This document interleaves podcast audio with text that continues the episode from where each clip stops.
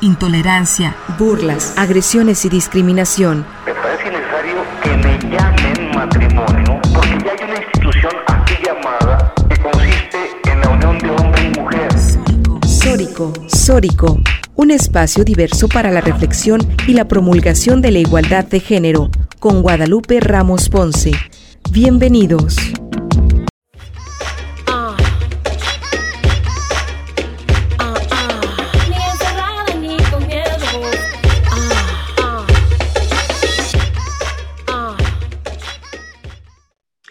Hola, ¿qué tal? ¿Cómo están? Bienvenidas, bienvenidos a Sórico sin género de dudas. Agradecemos a quienes nos sintonizan esta tarde a través de Radio Universidad de Guadalajara por la frecuencia del 104.3 de FM en la zona metropolitana, el 107.9 de FM en Ocotlán, en la región Ciénega, el 104.7 de FM de Lagos de Moreno, en la región Altos Norte, y el 105.5 de FM en Ameca, en la región Valles. En este micrófono te saluda con muchísimo gusto Lupita Ramos y te invitamos a que te quedes con nosotras en la siguiente hora para compartir y analizar los temas de género. Te invitamos también a que nos sigas y te comuniques a través de nuestras redes sociales, ¿verdad, Lucía? ¿Qué tal? ¿Cómo estás? Buenas tardes. ¿Qué tal, Lupita? Eh, a ti, a toda la audiencia de Sórico Sin Género de Dudas, aquí en Radio Universidad de Guadalajara. Los invitamos a ponerse en contacto con nosotros a través de Twitter. Estamos como arroba Sórico Sin Género de Dudas y en Facebook.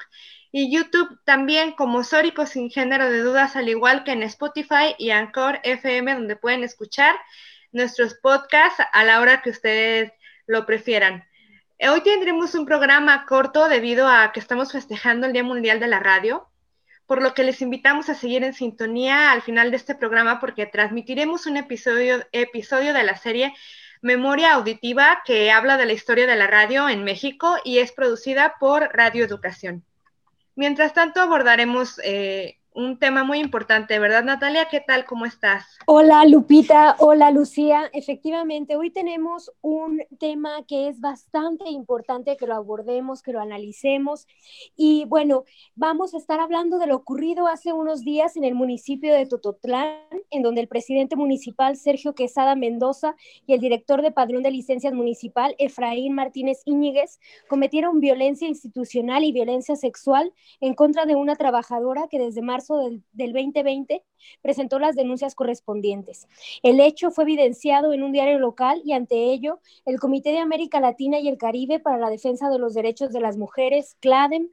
G10 por Jalisco, Mujeres por la Justicia Social, Atala Apodaca y diversas organizaciones feministas de Jalisco exigieron que las autoridades competentes realicen las investigaciones correspondientes y las acciones necesarias para que la víctima de hostigamiento sexual y violencia institucional obtenga justicia y la reparación del daño a las violaciones de sus derechos cometidas. Para platicar de este tema tan importante está con nosotras Beatriz Rangel Juárez, abogada, maestra en Derecho con enfoque en docencia y la investigación, maestra en Derecho Electoral. Eh, igualmente es eh, consejera electoral del Consejo Local Electoral del INE Jalisco y secretaria general de la Asociación Mexicana de Consejeras y Exconsejeras Estatales Electorales. Bienvenida, Beatriz.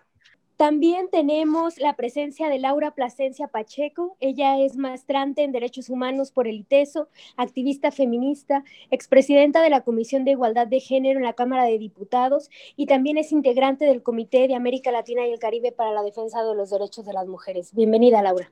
Pues muchas gracias a ustedes, querida Laura y Betty, por estar acá, Betty Rangel, porque además ustedes estuvieron también en esa rueda de prensa y yo creo que la integralidad de los derechos que ustedes hablaron ahí de esta chica que fue violentada, hostigada sexualmente, pero además eh, como eh, la afectación de estos eh, derechos pues son así también integrales. Y, y, esa mirada que ustedes le daban ahí en esa rueda de prensa también de lo que significa un caso emblemático como este para que el resto de las niñas y de las mujeres que vivimos acá en Jalisco, eh, especialmente en ese municipio de Tototlán, pues no vuelvan a vivir ninguna situación de acoso, de hostigamiento, de violencia como la que se vivió ese día. Platíquenos un poco ustedes es, justamente sobre eso, sobre eh, cómo, cómo es que ustedes abordan este tema de, de estas violencias que vive esta chica, este caso emblemático.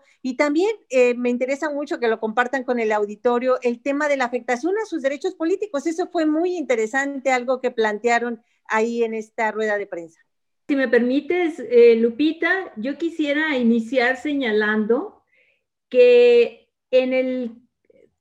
en el gran eh, universo de los espacios de trabajo de las instituciones, se dan estos casos de, acoso y de hostigamiento sexual. Es una práctica muy frecuente. Eh, la prensa el día de hoy remite a, una, eh, a un registro de más de 350 casos el año pasado y que esto es una incidencia de alrededor de casi 30 casos mensuales, pero esta es una cifra negra porque eh, no eh, hay muchos casos, hay mucho subregistro y en ese sentido podríamos considerar que es mucho más lo que esto sucede con una eh, frecuencia que, que, que, no está, que no queda registrada. Y, a lo que me quiero referir es que estas conductas que están consideradas como delitos en el Código Penal se han banalizado, se han hecho, eh, se han ignorado eh, el tratamiento como, eh, justamente tú lo has mencionado, como un fenómeno que afecta la integralidad de los derechos. Los derechos son indivisibles y en ese sentido, la integralidad es un aspecto que, que, no se considera cuando se deslegitima o se banaliza este tipo de conductas de parte, sobre todo, de quien debe garantizar la seguridad, no solamente de las niñas y las mujeres, sino de toda una comunidad porque ostentan un cargo de representación, como es el caso de eh, los funcionarios, en este caso, pues el director de padrón y licencias del municipio de Tototlán y eh, sobre todo este aspecto, esta cuestión de sobrevictimización que recibió la, empleada Diana cuando lo denuncia ante el presidente municipal, quien al tratar de mediar, pues eh, lo que hace es generar una, una mayor violencia por el tratamiento que le da y porque además este, este, este asunto no es una cuestión para mediar, sino lo que debería haberse hecho es pedir al área competente del ayuntamiento y además eh, e investigar qué otras eh, medidas había tomado, qué otras denuncias se habían realizado para proteger los derechos de la empleada, eh, de la funcionaria que estaba en ese momento pidiendo el respaldo y la atención a su reclamo para que pudiera ejercer libremente el cargo que, eh, pues que, que, venía desempeñando en el ayuntamiento. Y me parece que efectivamente esto, más allá de eh, lo que corresponde a la sanción a las conductas, debería de ser sancionado también como violencia política de género. Eh, la ley de acceso de las mujeres a una vida libre de violencia recientemente reformada establece que es violencia política cuando se obstruye el acceso al pleno ejercicio de las atribuciones inherentes a un cargo, labor o actividad y el desarrollo de la función pública, la toma de decisiones. Y en ese sentido, en este caso, estamos ante una situación que eh, requeriría una atención integral y una respuesta eh, en ese sentido contundente por parte de las autoridades del Estado. Muy importante lo que mencionas. Si me permites, Lupita, me gustaría abordar lo que, lo que señalas este caso tan paradigmático, tan importante para la vida pública de Jalisco y para las mujeres y para las niñas en Jalisco, desde tres esferas o tres dimensiones. La primera, con el mensaje que enviamos desde diversas organizaciones de la sociedad civil a la sociedad jalisciense, pero principalmente a todas las mujeres y a las niñas, para que denunciemos, para que evidenciemos, para que no toleremos, porque no es normal el acoso sexual ni el hostigamiento sexual. En México, en Jalisco y en todos los municipios, ninguna mujer tendría que soportar por trabajar el que alguien la esté acosando o la esté hostigando sexualmente. Los hombres que están en una esfera de responsabilidad, ya sea en el ámbito privado, en las empresas o en el ámbito público, en el ejercicio del poder, deben tener claro que ese mensaje de cero impunidad, que ese mensaje de cero tolerancia a los casos de acoso y de hostigamiento sexual, lo decimos claro, lo decimos contundente y lo decimos de manera permanente. Este caso nos va a permitir como sociedad reflexionar colectivamente sobre la tolerancia cero, sobre el reclamo de justicia, de acceso a la justicia, pero principalmente del deber de quienes están ejerciendo el poder. Creo que hoy por hoy, y esa es la segunda dimensión, todos los hombres que se encuentran en un espacio de representación popular o de una encomienda como funcionarios públicos deben de entender que el acoso y el hostigamiento sexual son un delito, no son una conducta que se pueda permitir eh, ni en ellos ni en nadie más, y que esas conductas deben ser castigadas. Y en un tercer momento, pues obviamente la, actuación de las autoridades, esto mm, me gustaría plantearlo así. Las autoridades de Jalisco, el gobierno, el estado de Jalisco, el gobernador, la fiscalía, y la Secretaría General de Gobierno tienen una gran responsabilidad. Tienen la responsabilidad, y también la, la Secretaría de Igualdad Sustantiva, tienen la gran responsabilidad de mostrar a la opinión pública, a los medios de comunicación, en la sociedad en general, que este caso no va a quedar en la impunidad, pero que también habrán de impulsar las investigaciones, las actuaciones con debida diligencia en los más de 300 casos que existen hoy por hoy tan solo el año pasado acumulados en fiscalía, en carpetas de investigación, eh, que son de casos de acoso y de hostigamiento sexual. Es decir, exigimos justicia para Diana, pero también exigimos justicia para todas, para todas aquellas personas que han denunciado estos delitos, para todas aquellas mujeres que han acudido a la justicia, a las, a las autoridades de procuración de justicia como lo es Fiscalía, y que al día de hoy no han encontrado una respuesta por parte de la autoridad. Las autoridades, en este caso, tienen una gran responsabilidad en mostrar un mensaje o en enviar un mensaje claro, contundente, preciso y efectivo de cero tolerancia a los casos de acoso y de hostigamiento sexual, de cero tolerancia y de cero impunidad a, a toda la sociedad. Y algo importante, tienen que actuar y tienen que iniciar por cada uno de los gobiernos municipales y por cada uno de los diferentes espacios de la administración pública estatal. Para nadie es un hecho ajeno un hecho aislado que todavía existen algunos espacios dentro de la administración pública estatal, como lo son en áreas de fiscalía o en áreas eh, como seguridad, eh, como la Secretaría de Transporte y Movilidad, en donde todavía se denuncian este tipo de prácticas, en donde los hombres que ostentan y que ejercen el poder creen que lo pueden hacer a cualquier precio y que pueden ponerle precio a los cuerpos de las mujeres sin que eso tenga consecuencias. Creo que por eso este caso es tan importante, tan paradigmático y tan importante a nivel social y a nivel eh, del estado de Jalisco para todas las mujeres y todas las niñas. Así es, bueno, definitivamente esto que menciona Beatriz, Laura, respecto a la importancia y la relevancia de este caso, sobre todo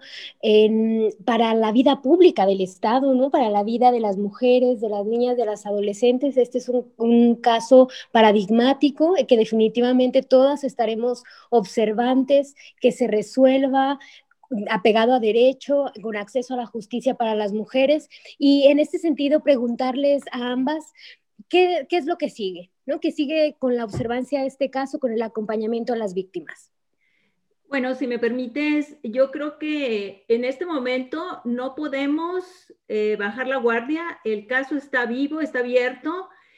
Eh, esto lamentablemente se, se, da a conocer a la opinión pública a través de una filtración, una filtración en estos términos porque la víctima, eh, eh, esta chica Diana del municipio de Tototlán, en su papel de funcionaria, pues ella ante la situación que vivía presentó eh, una denuncia ante el órgano de control interno del propio ayuntamiento, así como ante el Centro de Defensa de las Mujeres y em, pues el tratamiento que, le requerían para poder eh, proceder era que presentara esta prueba. Y sin embargo la prueba se filtra eh, conforme su, propia, eh, su propio dicho y esto ha generado una situación en la cual ha quedado en evidencia que las autoridades tendrían que haber actuado, ya que esto inicia desde el año pasado, con mayor diligencia. Creo que lo importante ahorita es que eh, estos procesos se cumplan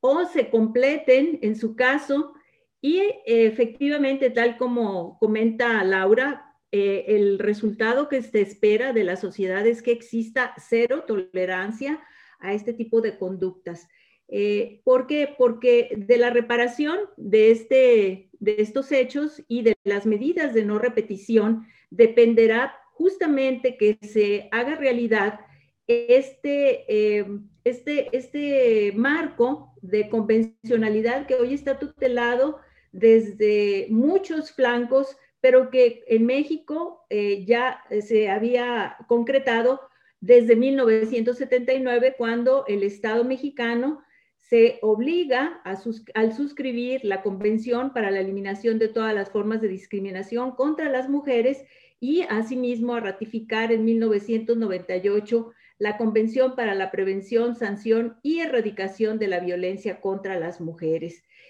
Eh, hoy tenemos también un marco paritario, una reforma constitucional fundacional que fue aprobada en el año 2014 y que garantiza no solamente la representación descriptiva, es decir, que las candidaturas sean en 50% para hombres y 50% para mujeres, sino también la igualdad sustantiva, es decir, que no se coloque a las mujeres solamente en los espacios donde los partidos tengan menor competitividad o en aquellos donde, hayan donde no hayan obtenido los triunfos. Y también eh, es necesario que en este contexto electoral pues se observe por parte de eh, los partidos políticos que eviten que no, que no eh, se, que no se registre como candidatos a quienes no tengan una trayectoria idónea para representarnos. En este caso,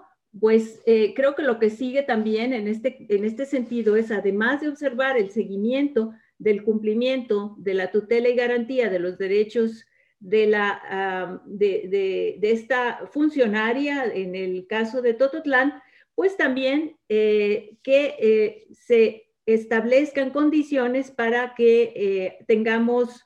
una garantía de que las candidaturas asegurarán desde los partidos políticos que quienes sean postulados aseguren a través de la 3 de 3 que no tienen alguna sentencia condenatoria por el delito de violencia política contra las mujeres por razón de género, que no tengan una condena por delitos contra la seguridad y la libertad sexual y la violencia familiar, y o que no sean deudores alimentarios declarados morosos y en caso de serlo, pues demostrar que han pagado estos adeudos. Estos son algunas de las medidas que eh, son necesarias y que todavía eh, lamentablemente tienen que, tienen que crearse desde, eh, para evitar que esta cultura tradicionalmente patriarcal, en donde las mujeres no tienen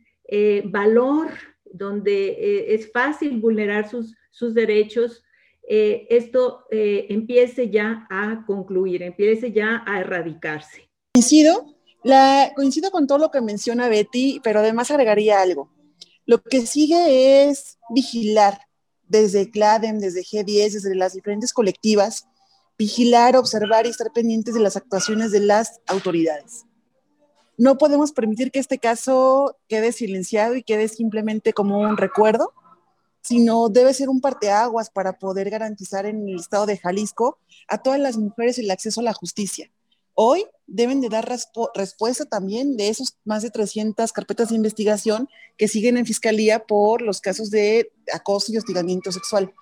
Y aquí un punto importante, y lo mencionaba Beatriz en su, en su intervención. Este caso puso en evidencia el actuar faccioso de diferentes instancias públicas. El cómo no se protegió a la víctima a pesar de que hacía más casi un año de que ella presentó la denuncia correspondiente ante la unidad de investigación de delitos cometidos contra las mujeres y que además eh, se había dado vista a la Secretaría de Igualdad Sustantiva a la Comisión Estatal de Derechos Humanos y en la misma fiscalía no hubo esa atención ni esa debida diligencia, debida diligencia que obliga eh, la Corte Interamericana de Derechos Humanos, por ejemplo, y todo el marco convencional de lo que tienen que hacer las autoridades para garantizarle a las mujeres en nuestro país y en el mundo el acceso a la justicia. Creo que lo importante es vigilar cómo, cómo actúan las autoridades, exigir al, tanto a la CISEN como a todas las autoridades del gobierno del Estado principalmente Fiscalía y principalmente Centro de Justicia para las Mujeres,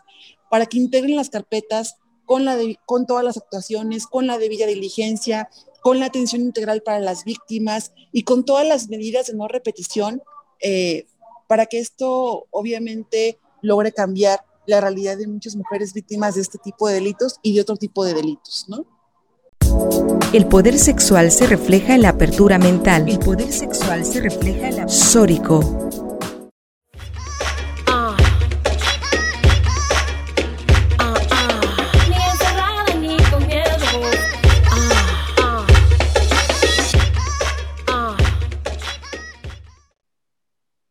Bien, pues ya estamos de regreso aquí en Radio Universidad de Guadalajara, hoy hablando de un tema súper importante, además del tema del acoso, hostigamiento sexual que vivió esta chica en este municipio de Tototlán. Eh, y que pues ya lo sabe usted, ¿no? Que nos causó gran indignación a, a, toda la población, es decir, no solamente a nosotras como activistas, como defensoras de los derechos humanos, sino a quienes eh, tuvimos la oportunidad de escuchar esos audios vergonzosos de este tipo que amedrenta a, la chica que de por sí ha vivido una violencia permanente, ya casi un año de vivir esas violencias institucionales, y en donde se supone que tendría que haber sido escuchada el presidente municipal, al contrario, vuelve a cometer no solamente violencia institucional, sino también eh, comete un delito, el delito de hostigamiento sexual, también él después de escuchar todas esas eh, frases lascivas, oprobiosas, tremendas, eh, con un contenido sexual importante también que se señala ahí,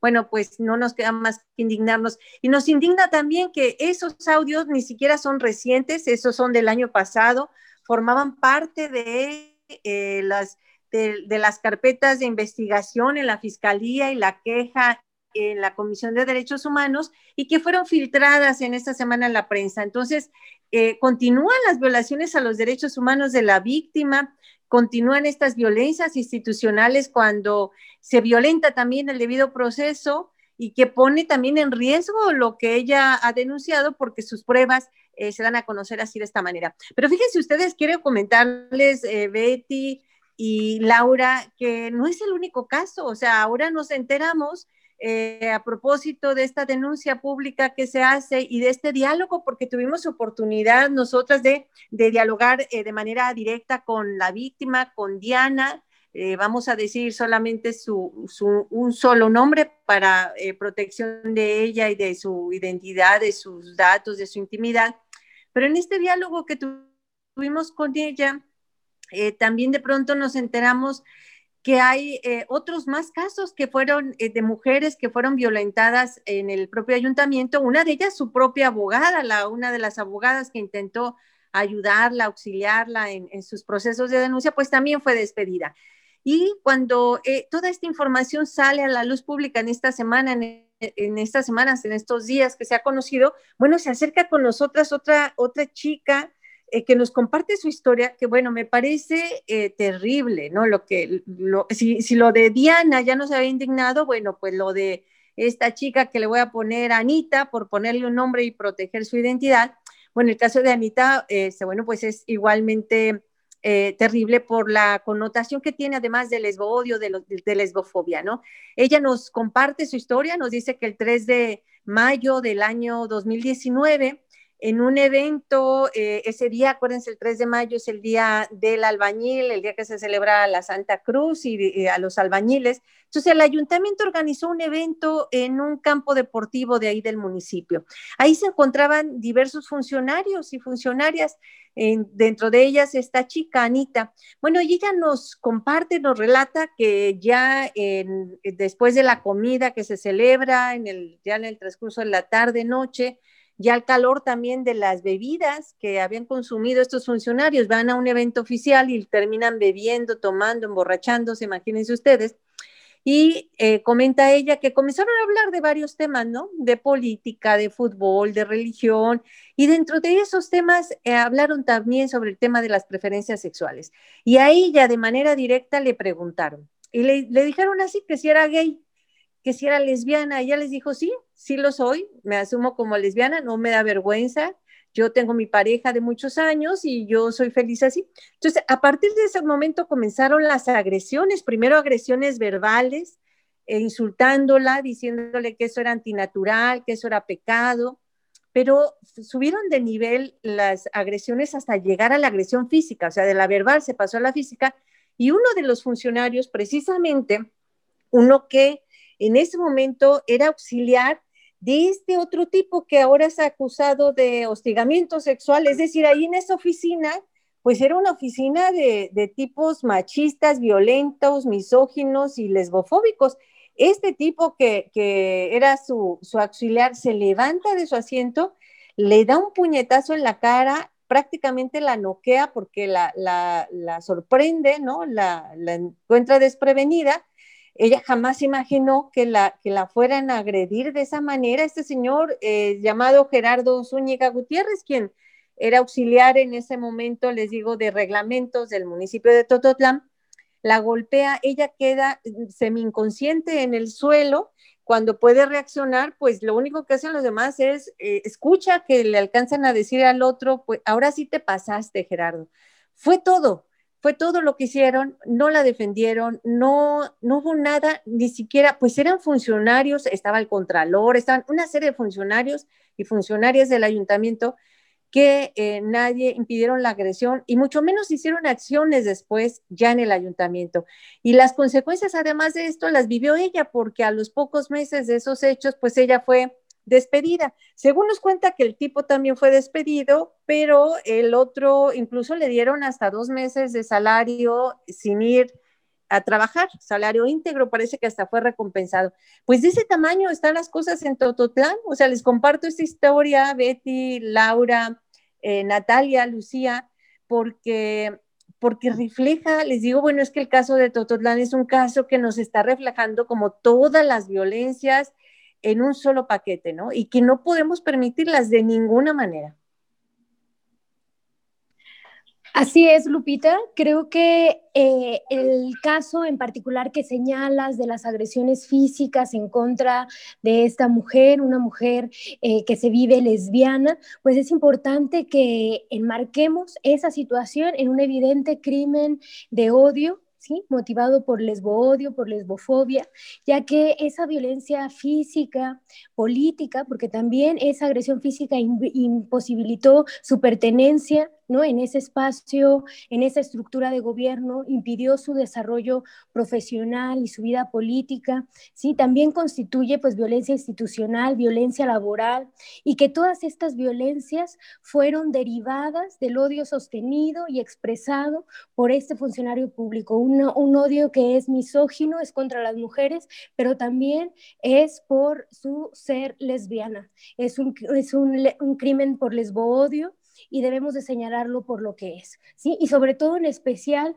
porque justamente es que las mujeres lesbianas que se atreven a vivir su amor entre mujeres, revelarse a este sistema patriarcal, heterosexual, y se revelan y se viven lesbianas amando otras mujeres, es justamente ahí cuando se eh, pone en cuestión a este sistema patriarcal que eh, que se genera esta hostilidad en contra de las mujeres lesbianas que se atreven a rebelarse a estos mandatos masculinos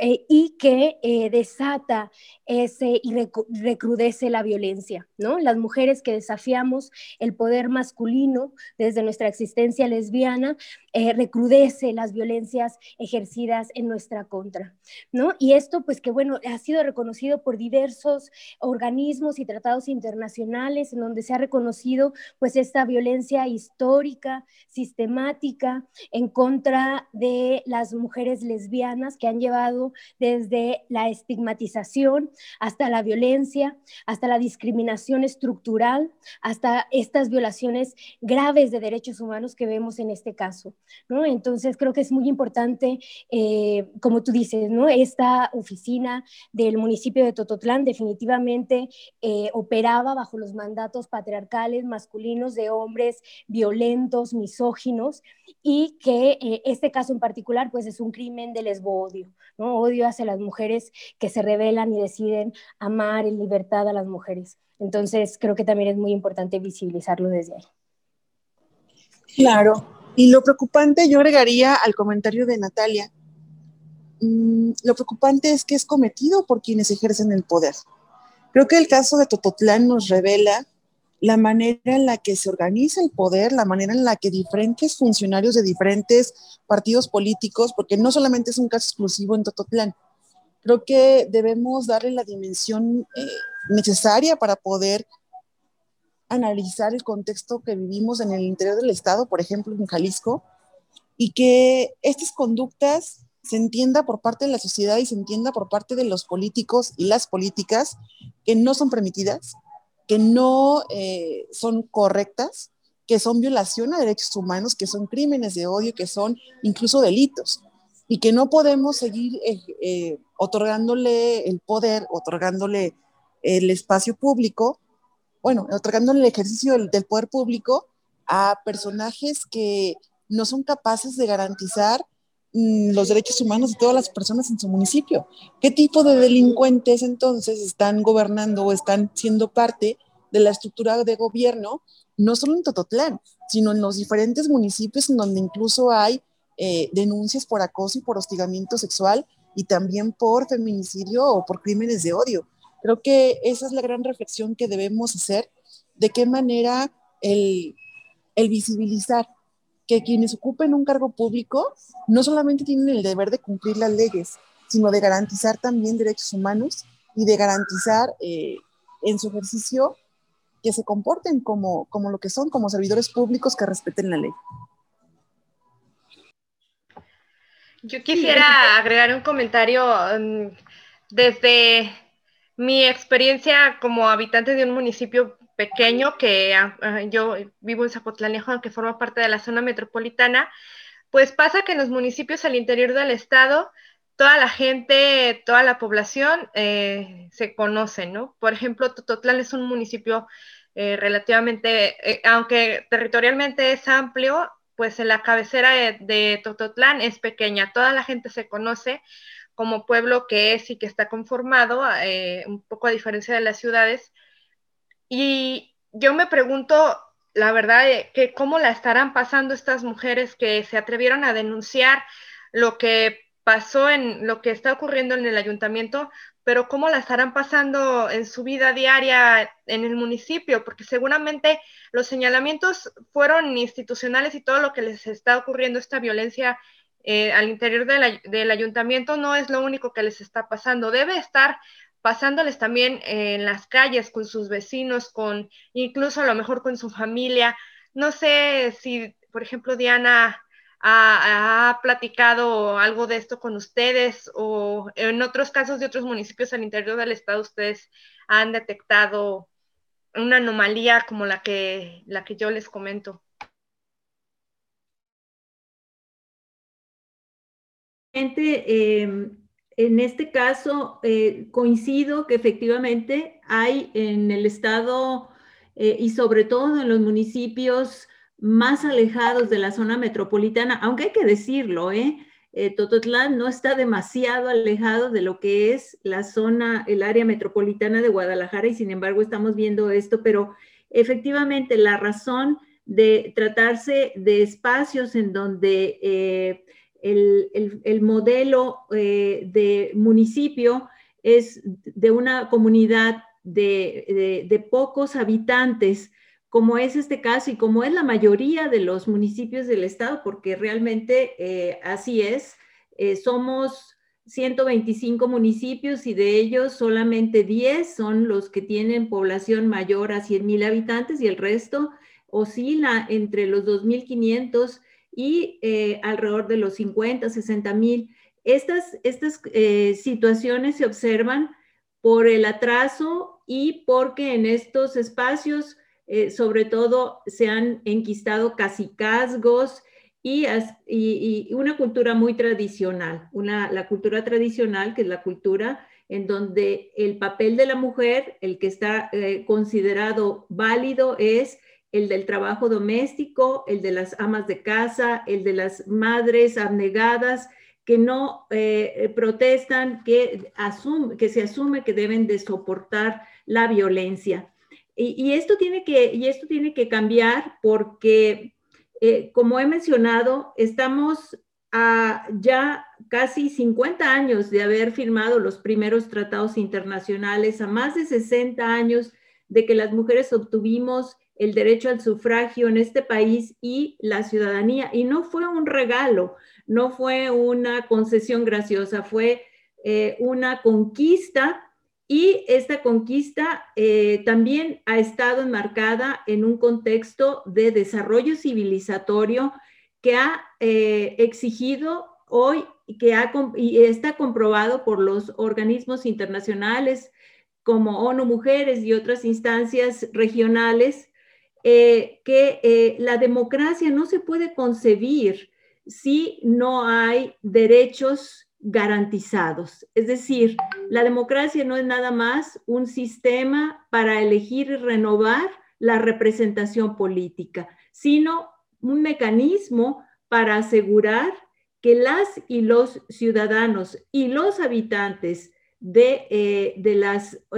de, los estados parte de este eh, conglomerado de países democráticos puedan tener derechos garantizados a una vida libre de violencia y a ejercer sus preferencias y a eh, practicar la religión que eh, mejor les convenga y asegurar la participación política de la manera más extensiva. En ese sentido, creo que hay mucho, hay mucho por exigir eh, eh, hay, obligaciones que son, están estrictas, que no admiten pacto en contrario por las autoridades. Y eh, me quedo con este comentario también de Laura en el sentido de que las organizaciones, CLADEM, G10, Atalapodaca, las paritaristas, todas las organizaciones y muchas más que, que, existen en el espectro local, de la entidad estarán, eh, tienen eh, todo el respaldo y van a seguir actuando para, eh, para exigir, para hacer exigibles todos estos derechos. Y, y, también porque estamos en un contexto electoral, ¿no? O sea, estamos en este contexto electoral y de cara a las elecciones, entonces, ¿qué es lo que se les tiene que pedir a los partidos políticos eh, respecto de estas postulaciones que, que, están ahorita justo en, en, el tema de las precandidaturas, de la elección de sus candidaturas. ¿Qué es lo que hay que exigirles respecto de estos perfiles eh, que van a, porque finalmente son los que van a postular, son los que vamos a votar y luego son los que van a estar ahí en el ejercicio de, de gobierno? De entrada yo identifico eh, tres exigencias básicas, ¿no? O mínimas. La primera, que cumplan con la paridad efectiva para las mujeres, que garanticen el acceso al poder de las mujeres en igualdad de condiciones, en igualdad de oportunidades en los municipios más relevantes y más importantes del estado de Jalisco. Segundo, que como entes públicos, porque los partidos políticos recordemos que son organismos eh, que representan un interés público, por lo tanto, adquieren una responsabilidad que la misma ley les obliga. Y en ese sentido, la exigencia de los partidos políticos es la identificación eh, de acuerdo con el perfil de los candidatos, de las candidatas, pero también que tengan una congruencia ética, eh, moral al momento de ejercer el poder. Creo que el tiempo en el que los partidos políticos no hacían un señalamiento a un gobierno de su partido que gobierne mal un municipio ya pasaron. La gente, la sociedad, lo que esperamos son partidos que les sirvan a la sociedad, porque recordemos que los partidos políticos, todos, los viejos y los nuevos, al final del día son organizaciones sociales de interés público que reciben recursos públicos, que viven de nuestros impuestos y lo que, lo que esperamos es que realmente tengan como esa eh, representación social y tengan esa exigencia, que también sean eh, críticos cuando un gobierno emanado de su color no está garantizando mejores condiciones de vida para las mujeres, para las niñas, o está violando incluso derechos humanos o cometiendo delitos. Creo que esa es la segunda reflexión. Y por último, que los hombres que se encuentran en los partidos políticos, en las dirigencias, como aspirantes, como candidatos, como, como dirigentes de los partidos políticos, deben entender que los, cambios, que los tiempos ya cambiaron. Que hoy por hoy las mujeres llegan al acceso al poder en igualdad de condiciones y que deben de garantizar ese acceso al poder